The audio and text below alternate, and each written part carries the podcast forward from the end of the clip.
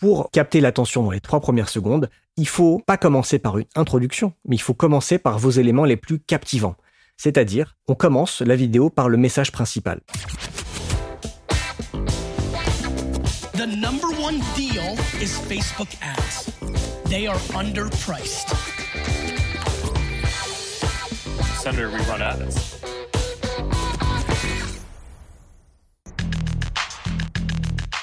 Bienvenue dans No Pay No Play, le podcast qui résume vite et bien tout ce que vous devez savoir si vous utilisez la publicité Facebook pour développer votre business. Je m'appelle Joseph Dogno, je suis consultant spécialisé en Facebook Ads depuis 2016, j'ai un blog qui s'appelle Neomedia et je vous retrouve tous les 15 jours dans ce podcast pour vous aider à mieux utiliser l'outil publicitaire de Facebook et d'Instagram. Si vous venez de découvrir No Pay No Play, bienvenue.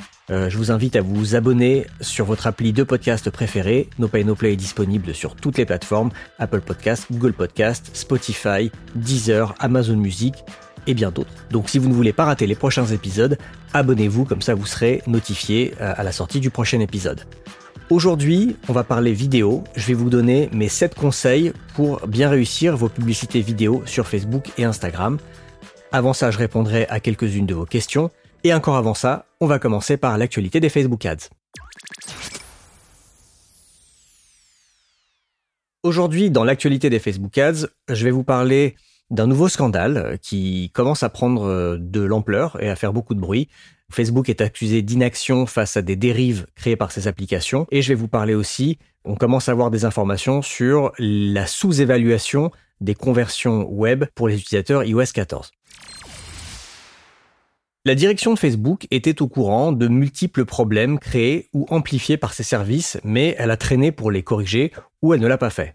C'est en substance ce que montre une série d'articles publiés la semaine du 13 septembre par le Wall Street Journal qui se fondent sur des documents internes de Facebook. Le quotidien économique américain a eu accès, par le biais d'un lanceur d'alerte, c'est assez inédit, à plusieurs études réalisées entre 2018 et 2020 par des chercheurs qui travaillent pour Facebook et qui normalement sont diffusés en interne. Et sur plusieurs dossiers brûlants, ces chercheurs avaient identifié des problèmes majeurs et proposé des pistes de solutions qui, selon le Wall Street Journal, n'ont pas été appliquées euh, ou alors ont été appliquées au strict minimum. Je ne vais pas vous parler de tous les dossiers parce qu'il y a eu un article par jour pendant cette semaine du 13 septembre. Vous pouvez aller voir sur le site du Wall Street Journal euh, si ça vous intéresse dans le détail, mais je vais parler principalement de deux problèmes majeurs. Le premier, c'est que Facebook avait notamment réalisé une étude sur le bien-être des adolescents qui utilisent Instagram. Un sondage, un assez vaste sondage, avait montré que si 30% des jeunes utilisatrices américaines de l'application disaient qu'Instagram améliore la manière dont elles se sentent, il y en a 19% qui affirment que le réseau social a un effet négatif sur leur santé mentale, avec des effets plus marqués pour les adolescents, surtout les adolescentes, qui souffrent de problèmes de troubles psychologiques. Alors on connaît la cause de ces effets, c'est une forte pression sociale combiné à la survalorisation d'images de corps et de vie entre guillemets parfaites. Donc apparemment ça fait un moment que Facebook a connaissance de ces problèmes, mais ne fait pas grand-chose pour essayer de les résoudre. Le deuxième sujet important, selon moi, ce sont des documents qui montrent que Facebook a très vite su que des changements apportés à son algorithme en 2018 ont eu de graves conséquences non prévues. Facebook avait modifié les règles d'affichage du newsfeed pour euh, privilégier les messages qui génèrent de l'engagement, qui reçoivent beaucoup de réactions, de commentaires et de partages. Or, des chercheurs en interne ont alerté que ce changement donnait mécaniquement plus de visibilité aux messages les plus provocateurs, ce qui contribuait à une forte polarisation des discussions. Alors des correctifs ont été mis en place, mais seulement au printemps 2020, et uniquement pour les contenus qui touchent à la santé ou à l'engagement civique. Apparemment, Mark Zuckerberg lui-même aurait refusé un déploiement plus global de peur de perdre des utilisateurs. Toujours un petit peu ce problème chez Facebook. Ils mettent en général la croissance du nombre d'utilisateurs et l'engagement, le temps passé sur la plateforme avant toutes les autres priorités. Il y a eu une réaction officielle de Facebook par l'intermédiaire de Nick Clegg, euh, le responsable des affaires publiques chez Facebook, qui a pris la plume pour dénoncer une enquête à charge. Mais bon, sa réponse était assez molle et un peu à côté de la plaque, je dois dire, donc assez décevante. On risque d'entendre euh, parler de cette affaire dans les semaines qui viennent. Il y a même des journalistes qui considèrent que c'est un deuxième Cambridge Analytica. On va voir. Mais en tout cas, vu que Facebook est sous le coup de plusieurs enquêtes de la FTC aux États-Unis, ça ne va pas les aider. Ce que je retiens dans cette affaire, c'est que les documents sur lesquels s'est basé le Wall Street Journal pour faire cette enquête viennent de l'intérieur euh, et le, journal se les, se les est procurés par une fuite, par un lanceur d'alerte, ce qui est vraiment inédit chez Facebook. Il y avait eu quelques meetings, des all hands meetings l'année dernière qui avaient fuité, des audios de ces meetings, mais il y avait rien de très important qui avait été dit. Là, ce sont quand même des choses qui, qui mettent en cause euh, de manière assez importante Facebook. Et ça veut dire qu'il y a des gens chez Facebook qui doivent trouver que la société n'évolue pas assez vite, que l'entreprise ne fait pas assez d'efforts pour régler ses problèmes et commence donc à faire appel aux médias. C'est un peu inquiétant pour Facebook. Après, peut-être que c'est comme ça que les choses changeront vraiment et que Facebook va s'assainir. Petit update iOS 14, c'est difficile de faire sans. Il y a eu un article de Graham Mudd, le VP of Product Marketing de Facebook, sur le blog Facebook for Business. Je vous résume en gros ce qu'il a dit, euh, parce qu'il répète beaucoup de choses qu'on sait déjà, mais ce qui est pas négligeable, c'est qu'il répète ce qui a été dit à la dernière présentation des résultats trimestriels, dont je vous parlais dans l'épisode de rentrée de No Pay No Play. En gros, il dit que iOS 14 va avoir un impact plus important sur l'activité de Facebook au troisième trimestre qu'au deuxième trimestre c'est pas fréquent que Facebook euh, fasse communique de manière officielle comme ça sur l'évolution de son de son activité et une baisse possible de ses résultats financiers. En général, ils le font au moment de l'annonce des résultats, pas entre deux annonces.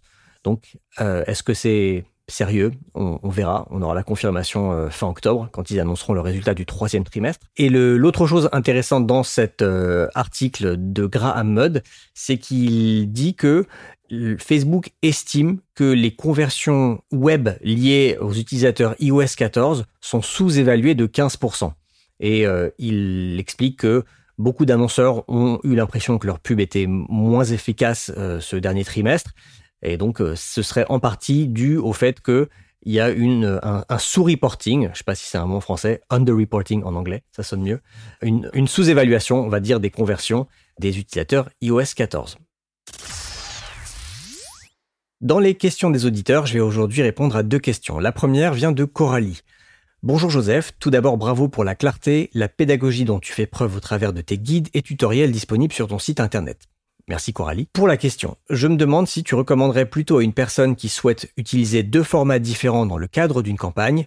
Petit 1. Vaut-il mieux privilégier de faire une campagne avec deux publicités et mettre en place l'optimisation du budget par Facebook en fonction de la performance et des opportunités relatives? L'avantage de cette solution, on ne divise pas l'audience, donc on s'assure d'obtenir de meilleurs résultats. Petit 2, ou bien vaut-il mieux faire un test par répartition et donc lancer deux campagnes, ce qui nous assure ici de la validité du test avec deux audiences qui ne se chevauchent pas. Merci Coralie pour ta question et pour tes, euh, gentils retours sur mon contenu. Alors j'ai l'impression que, enfin en tout cas dans ta question, j'ai l'impression que tu mélanges deux choses, euh, que tu mélanges les publicités et les ensembles. Parce que quand tu dis est-ce qu'il vaut mieux faire une campagne avec deux publicités et mettre en place l'optimisation du budget, euh, en fait, l'optimisation du budget, elle va répartir le budget de la campagne dans les ensembles, mais pas dans les publicités. Donc euh, au final, si tu as deux ensembles différents parce que tu veux tester deux audiences différentes et que dans chaque ensemble, tu as plusieurs publicités, l'optimisation du budget, elle va pas du tout t'aider par rapport à la partie contenu, elle va uniquement optimiser par rapport aux audiences. Voilà, je voulais juste préciser ça. Maintenant, le, pour répondre à ta question, moi je ne fais jamais de test par répartition. Je n'aime pas du tout cette fonctionnalité, je la trouve très mal foutue. Je trouve qu'elle est très rigide, elle oblige à dépenser un budget pas négligeable. Alors certes, on va avoir un, un test scientifiquement valable, statistiquement complètement juste, parce que les audiences ne, se chevauchent pas et que euh, chaque élément du test est, est, montré avec le même nombre d'impressions. Mais bon, je trouve que pour avoir un, un, un résultat scientifiquement juste, ça fait beaucoup de contraintes. Donc moi, je préfère quand je veux tester deux formats différents, je fais une campagne, je vais faire un ensemble de publicités dans lequel je vais mettre les deux formats que j'ai envie de tester. Et je laisse l'ensemble diffuser le budget sur euh, l'un ou l'autre des formats. Le problème quand on fait ça, bien sûr, c'est que tu peux te retrouver avec beaucoup de diffusion sur un des formats et pas sur l'autre, parce que euh, là, tu n'as euh, aucun contrôle là-dessus, l'algo fait ce qu'il veut. Ça peut quand même te donner un indicateur, c'est que souvent, c'est pas systématique, mais souvent, quand l'algo pousse une pub plutôt qu'une autre, c'est qu'a priori, la pub poussée marche mieux que la deuxième. Mais bon, l'algo décide ça très vite, et donc parfois on n'a pas assez de recul pour, euh, pour faire une bonne décision là-dessus. Donc, si tu veux contrôler un petit peu mieux ce test, tu peux faire une deuxième chose qui serait dans une seule campagne, Tu fais deux ensembles qui ciblent la même audience et dans chacun de ces ensembles, tu vas mettre seulement un format. Donc par exemple, ensemble 1, tu vas mettre un format vidéo, ensemble 2, tu vas mettre un format carrousel. Tu cibles la même audience, donc certes, il y a du chevauchement et il y a de la concurrence entre tes deux ensembles, mais si tu le fais sur un petit budget pendant une durée pas trop longue, pour moi, c'est pas trop un problème.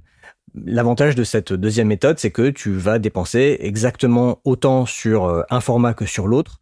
Et si tu laisses tourner ça pendant, allez, une semaine, ça devrait suffire, avec 5 ou 10 euros par jour. Là, tu auras assez de diffusion sur chacun des deux pubs, chacune des deux pubs, donc chacun des deux formats, pour euh, prendre une bonne décision. Mais moi, souvent, je vais même pas aller jusque-là. Euh, comme je disais, je mets euh, différentes pubs, donc différents formats, dans un ensemble et je vais laisser faire l'algo. si jamais il y a un format qui est vraiment pas du tout diffusé, ce que je ferai, c'est que pendant une petite période, de quelques jours à une semaine, je vais laisser la diffusion uniquement sur la pub que j'ai envie de pousser pour pouvoir juger ses résultats par rapport à une pub qui a été précédemment diffusée. Voilà Coralie, j'espère que ça répond à ta question. Question de Roland. Bonjour Joseph, ton podcast est formidablement utile, merci pour tout ton travail. Voici ma question. Depuis quelques jours, Facebook me conseille de regrouper mes ensembles de publicités qui ont le même objectif de conversion, mais pas les mêmes audiences. Je ne souhaite pas le faire car chaque ensemble a son propre budget. Dois-je changer ma stratégie en passant par des campagnes différentes? Lors d'un prochain podcast, pourrais-tu refaire un point sur la différence campagne et ensemble? Vu que l'audience et le budget se définissent dans les ensembles, l'intérêt de la campagne est de plus en plus limité, non? Merci Roland pour euh, ta question et pour euh, ton compliment. Effectivement, depuis quelques semaines, peut-être quelques mois, il y a euh, des messages qui apparaissent, je les ai vus aussi, qui parfois conseillent, enfin l'algo, Facebook, le système, je ne sais pas comment dire, conseille de regrouper plusieurs ensembles de publicités s'il estime que chacun de ces ensembles génère assez trop peu de conversions chacun et qu'il vaudrait mieux les consolider. C'est pas une tendance nouvelle, j'en ai parlé ici plein de fois, mais tendance va plutôt à des grosses audiences et donc à consolider des ensembles qui diffuseraient auprès d'audiences trop petites. Je sais pas quelle est la taille de, des audiences que tu cibles dans ces ensembles, donc je peux pas dire, mais euh, ça m'étonne pas que tu vois ce genre de message. Tu dis que tu ne souhaites pas le faire parce que chaque ensemble a son propre budget. La question c'est, pour moi, c'est pas que les deux ensembles ont chacun leur propre budget, c'est quelles sont les audiences que tu cibles dans chacun de ces ensembles. Si par exemple, je vais prendre un exemple assez euh, assez gros. Si tu sens dans un ensemble tu cibles les hommes et dans un autre ensemble tu cibles les femmes et que tu as des publicités avec des contenus différents pour chacune de ces audiences, euh, oui, tu as raison, il faut pas les regrouper parce que les audiences sont vraiment très différentes, les messages sont pas les mêmes, tu as peut-être une clientèle plutôt féminine et t'aimerais rééquilibrer en touchant aussi des hommes, quel cas tu vas les scinder dans deux ensembles. Là, je te conseille pas de les regrouper. En revanche, si tu cibles une audience qui sont par exemple euh, les personnes qui aiment le yoga, et dans un autre ensemble, tu cibles les personnes qui aiment la méditation. Si Facebook te recommande de regrouper ces deux audiences, c'est qu'il estime qu'elles sont suffisamment proches dans leur comportement pour qu'il n'y ait pas vraiment de raison qui justifie de les cibler séparément. Auquel cas, tu as plutôt intérêt à les regrouper parce que l'optimisation par l'algorithme se fait au niveau d'un ensemble et donc euh, un ensemble qui est plus fort, entre guillemets, parce qu'il a plus de budget et donc il génère plus de signaux, va mieux marcher a priori que deux ensembles euh, séparés qui ont chacun la moitié du budget. Pour répondre à la deuxième partie de ta question, la différence entre campagne et ensemble, bah, la campagne c'est là où tu définis ton objectif de campagne, ton, objectif un petit peu high level on va dire, trafic, vue de vidéo, génération de prospects, conversion, notoriété. Euh, et l'ensemble c'est là où tu vas paramétrer tes, ton audience, ton budget le budget, encore que le budget peut se faire au niveau de la campagne, mais en tout cas l'audience, les placements et l'optimisation. Tu dis que l'intérêt de la campagne est limité. L'intérêt de la campagne a toujours été limité à son objectif. En fait, il n'y a jamais vraiment eu rien d'autre, si ce n'est quand il y a eu le CBO qui est apparu, où là on pouvait mettre le budget au niveau de la campagne, donc il y avait un intérêt de le faire, et de laisser l'algo euh, répartir le budget sur les différents ensembles. Mais on peut pas faire grand-chose de toute façon dans une campagne. Le vrai travail se fait dans l'ensemble pour tout ce paramétrage un peu technique et dans les pubs pour la partie contenu. Voilà Roland, j'espère que ça répond à ta question. On passe maintenant au sujet du jour. Je vais vous donner 7 conseils pour réussir vos publicités vidéo sur Facebook et Instagram. Sur le fil d'actualité Facebook, euh, le temps passé par les utilisateurs sur un contenu, c'est des chiffres qui datent de 2015, était en moyenne de 1,7 secondes sur mobile et 2,5 secondes sur desktop. Des chiffres plus récents, lors de l'annonce des résultats du deuxième trimestre 2021, Zuckerberg a annoncé que la vidéo représente maintenant 50% du temps passé sur Facebook. Vu nos modes de consommation de contenu vidéo sur nos téléphones, qui est rapide, fréquente et en général sans le son, j'ai l'impression que les annonceurs ont souvent du mal à créer des publicités vidéo pensées pour le mobile et qui parviennent à rapidement capter l'attention de leur cible et à convertir. Alors on me demande souvent quels sont les éléments créatifs d'une vidéo qui lui permettent d'être remarqués sur le fil d'actualité et comment faire pour maintenir les personnes engagées sur une publicité vidéo sur mobile. Et ben voilà, je vais vous donner mes 7 conseils pour réussir vos publicités vidéo sur Facebook et Instagram. Je précise que ces conseils sont inspirés d'un rapport qui a été publié au mois d'août par Facebook qui s'appelle Creating Online Video That Cuts Through et par ma propre expérience euh, dans les campagnes que je gère pour mes clients. Si vous voulez euh, voir des exemples et des graphes par rapport à tout ce que je vais vous dire euh, dans, la, suite de l'épisode, je vous invite à aller voir l'article sur mon blog qui correspond à cet épisode. Je vous ai mis le lien dans la description.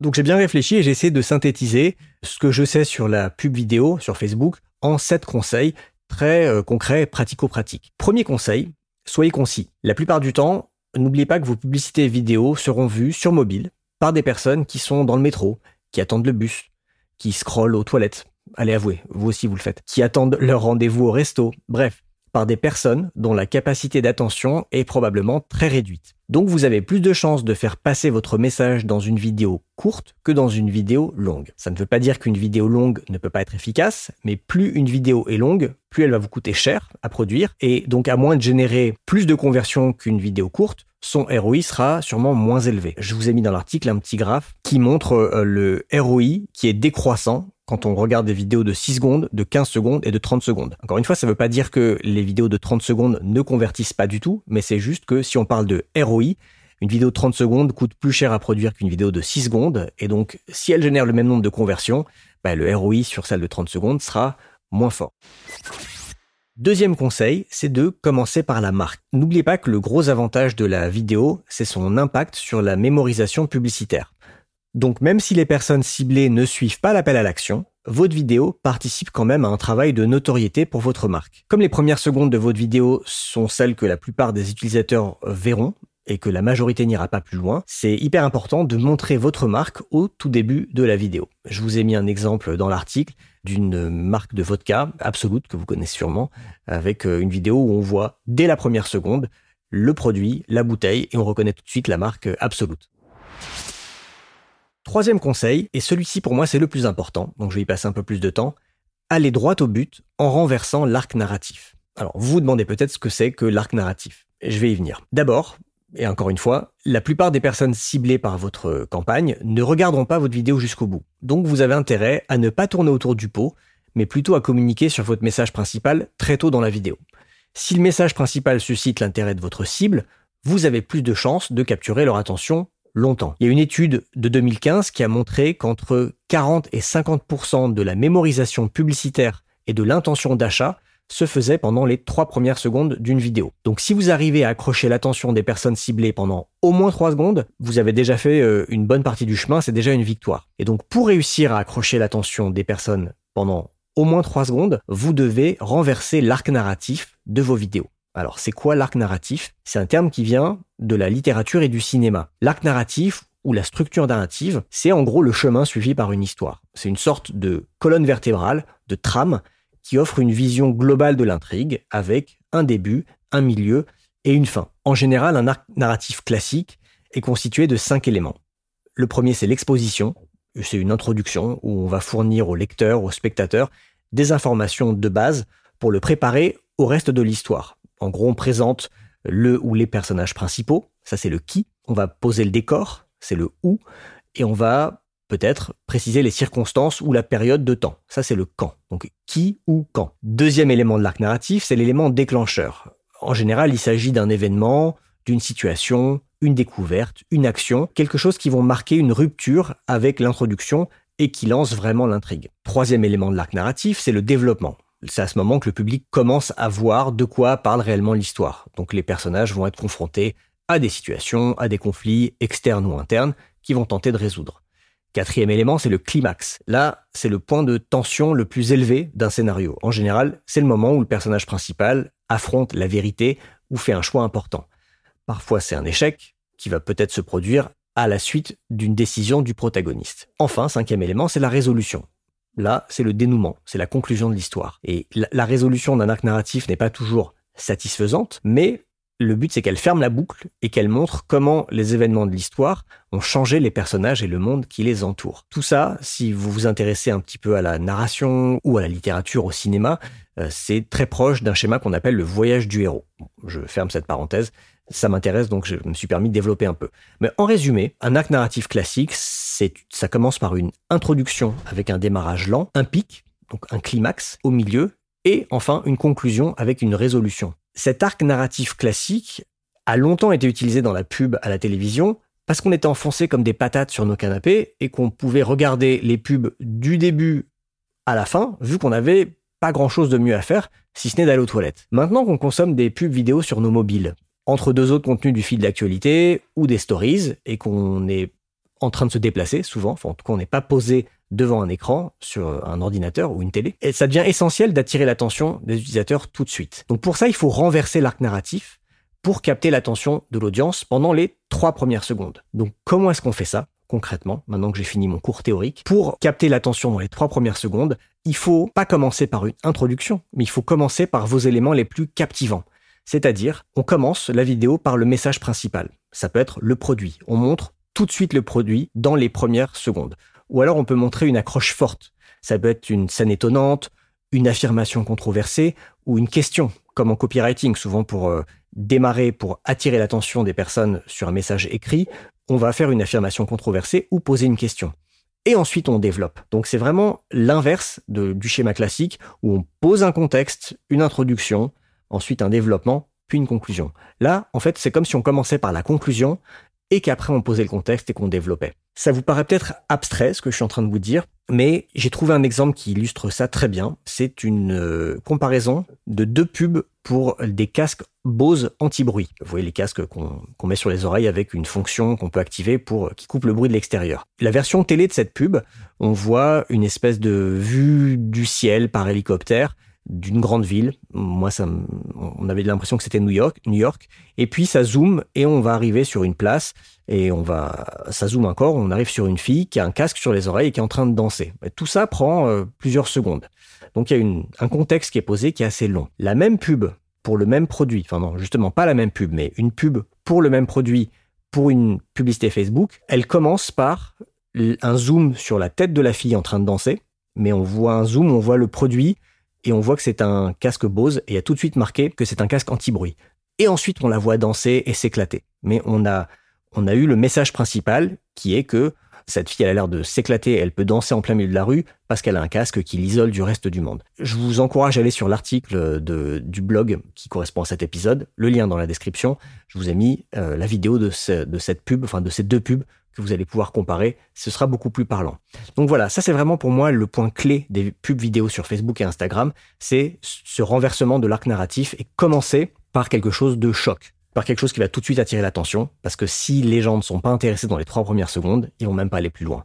Et un bon exemple de ça aussi, c'est beaucoup de publicités sur YouTube, de publicités euh, in-stream, euh, des mid-roll pardon sur YouTube où on, est interrompu pendant qu'on est en train de regarder une, autre vidéo bah, vous allez voir que vu que euh, YouTube vous permet en général au bout de 5-6 secondes de d'ignorer la pub et de revenir sur votre vidéo, faites attention à ces pubs qui vous interrompent, c'est que dans les 3-4 premières secondes, vous avez le message principal et parfois c'est une question qu'on va vous poser. Voilà, ça c'était pour mon troisième conseil. Quatrième conseil, une vidéo égale un message. Je donne le même conseil quand je parle d'une publicité de manière générale, que le format soit de la vidéo ou qu'il soit euh, une image simple ou un diaporama ou un carrousel. Euh, mais c'est encore plus vrai pour la vidéo, étant donné la durée moyenne de visionnage des vidéos qui est très faible, et, aussi le nombre de vidéos auxquelles on est exposé chaque jour dans nos fils d'actualité.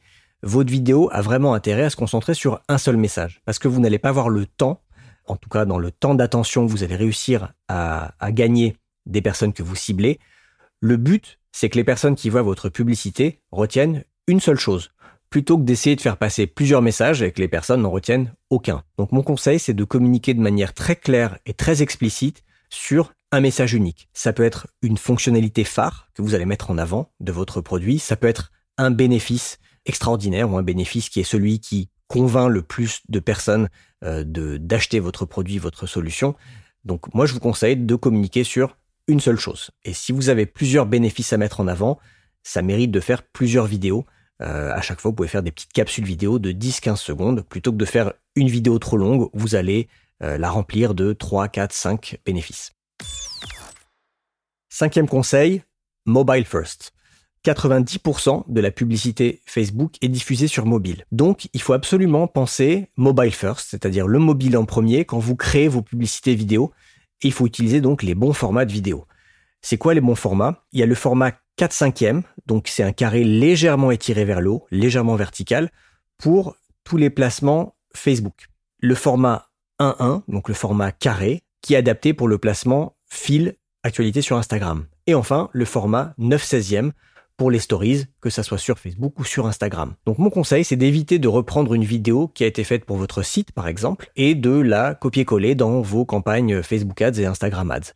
Non, plutôt, la bonne approche, selon moi, c'est de penser en amont d'un shooting vidéo. C'est-à-dire, si vous préparez un shooting vidéo pour une vidéo que vous allez utiliser dans votre communication, pensez en amont qu'il va vous falloir des versions 4 5e, carré et 9 16e ce sera beaucoup plus facile si vous intégrez cette donnée-là en amont et que vous la communiquez à un vidéaste ou à une agence qui va produire cette vidéo que d'aller les voir après en leur disant merci pour cette superbe vidéo euh, format euh, paysage classique. Maintenant, on voudrait des formats verticaux et carrés.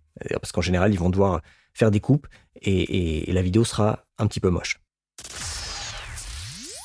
Sixième conseil, il faut que votre vidéo soit pensée sans le son. Pensez bien que les vidéos démarrent souvent sans le son ça dépend des paramètres vidéo euh, du profil des personnes que vous allez toucher, mais il n'est pas certain que tous les utilisateurs activent le son de votre publicité vidéo.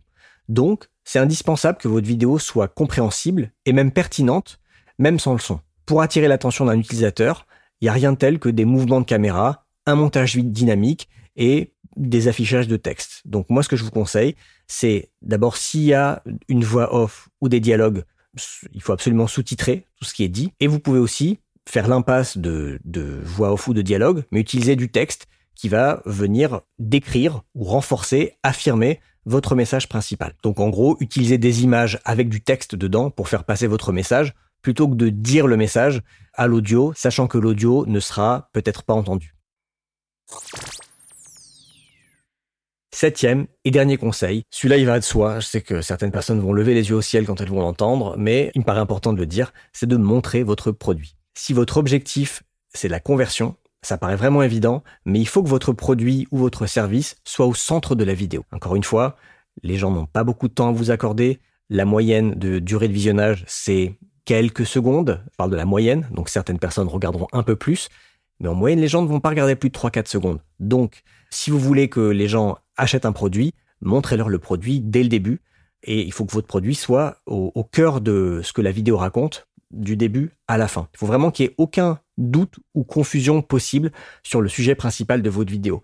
Maintenant, si vous êtes sur un objectif de notoriété, par exemple, vous n'êtes pas obligé de montrer votre produit, parce que peut-être que vous avez plusieurs produits dans votre gamme, peut-être que vous voulez faire passer plutôt une émotion liée à votre marque, mais dans ce cas-là, votre produit ne sera pas forcément au centre, c'est votre marque qui sera au centre. Mais je sais que beaucoup de personnes parmi vous sont plutôt orientées performance et donc conversion. Donc vraiment, mettez votre produit au centre. Si vous faites une pub pour des lunettes de soleil, montrez les lunettes de soleil du début à la fin. Si vous faites euh, une publicité pour des chaussures de running, montrez les chaussures du début à la fin. Il faut vraiment qu'il n'y ait pas de doute sur, euh, sur quel est l'objet de votre vidéo.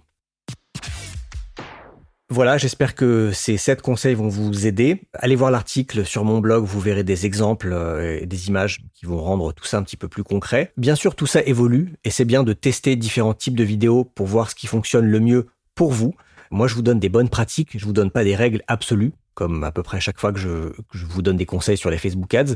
Je ne suis pas l'évangile, pas la parole divine, j'ai pas la parole Zuckerbergienne sur la pub Facebook, donc je ne peux que vous dire euh, des choses que j'ai vues marcher ou des choses que j'ai lues qui me paraissent être pertinentes. Je finis par un exemple euh, que j'ai trouvé dans un livre qui va paraître très bientôt, qui s'appelle Mange ta soupe, pour lequel j'ai été euh, interrogé par l'auteur. Et il raconte l'histoire de L'Oréal, qui a mené un test pour une de leurs marques avec deux vidéos différentes. Une vidéo de 10 secondes qui mettait en avant la marque, qui soulevait un problème au début de la vidéo, et où on doit attendre la fin de la vidéo pour découvrir la solution au problème et voir le packshot du produit. Deuxième vidéo, une vidéo de 3 secondes qui montrait le produit tout de suite.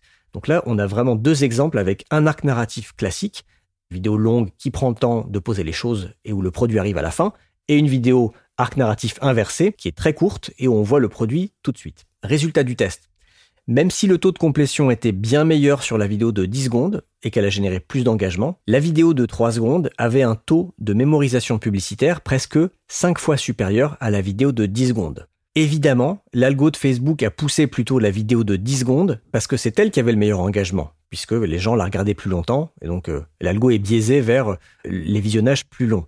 Mais au final, ce qui intéressait l'annonceur, ici L'Oréal, c'est pas que les gens regardent une vidéo jusqu'au bout, c'est que les gens se rappellent de la pub qui était diffusée. Et donc, si les gens se rappelaient plutôt du produit après avoir vu la vidéo de 3 secondes, bah, c'était plus intéressant pour eux. Donc, L'Oréal a dû mener une étude de mémorisation publicitaire euh, séparément de ce test. Ils ont dû le faire après. Mais donc, ce qu'il faut retenir, c'est que ce test, qui a été reconduit d'ailleurs sur d'autres marques dans d'autres pays, a permis de faire évoluer les pratiques de L'Oréal pour toutes leurs pubs vidéo. Donc maintenant, depuis ce test, le produit apparaît systématiquement dans les 5 premières secondes et prend une place d'au moins 15% de l'écran, dans les trois quarts des campagnes vidéo lancées par les marques du groupe L'Oréal sur Facebook. Voilà, je vous laisse avec ça. Si vous aussi vous avez euh, des bonnes pratiques ou des conseils ou des questions sur celles que je vous ai euh, données ici, n'hésitez pas à, réagir, à me contacter.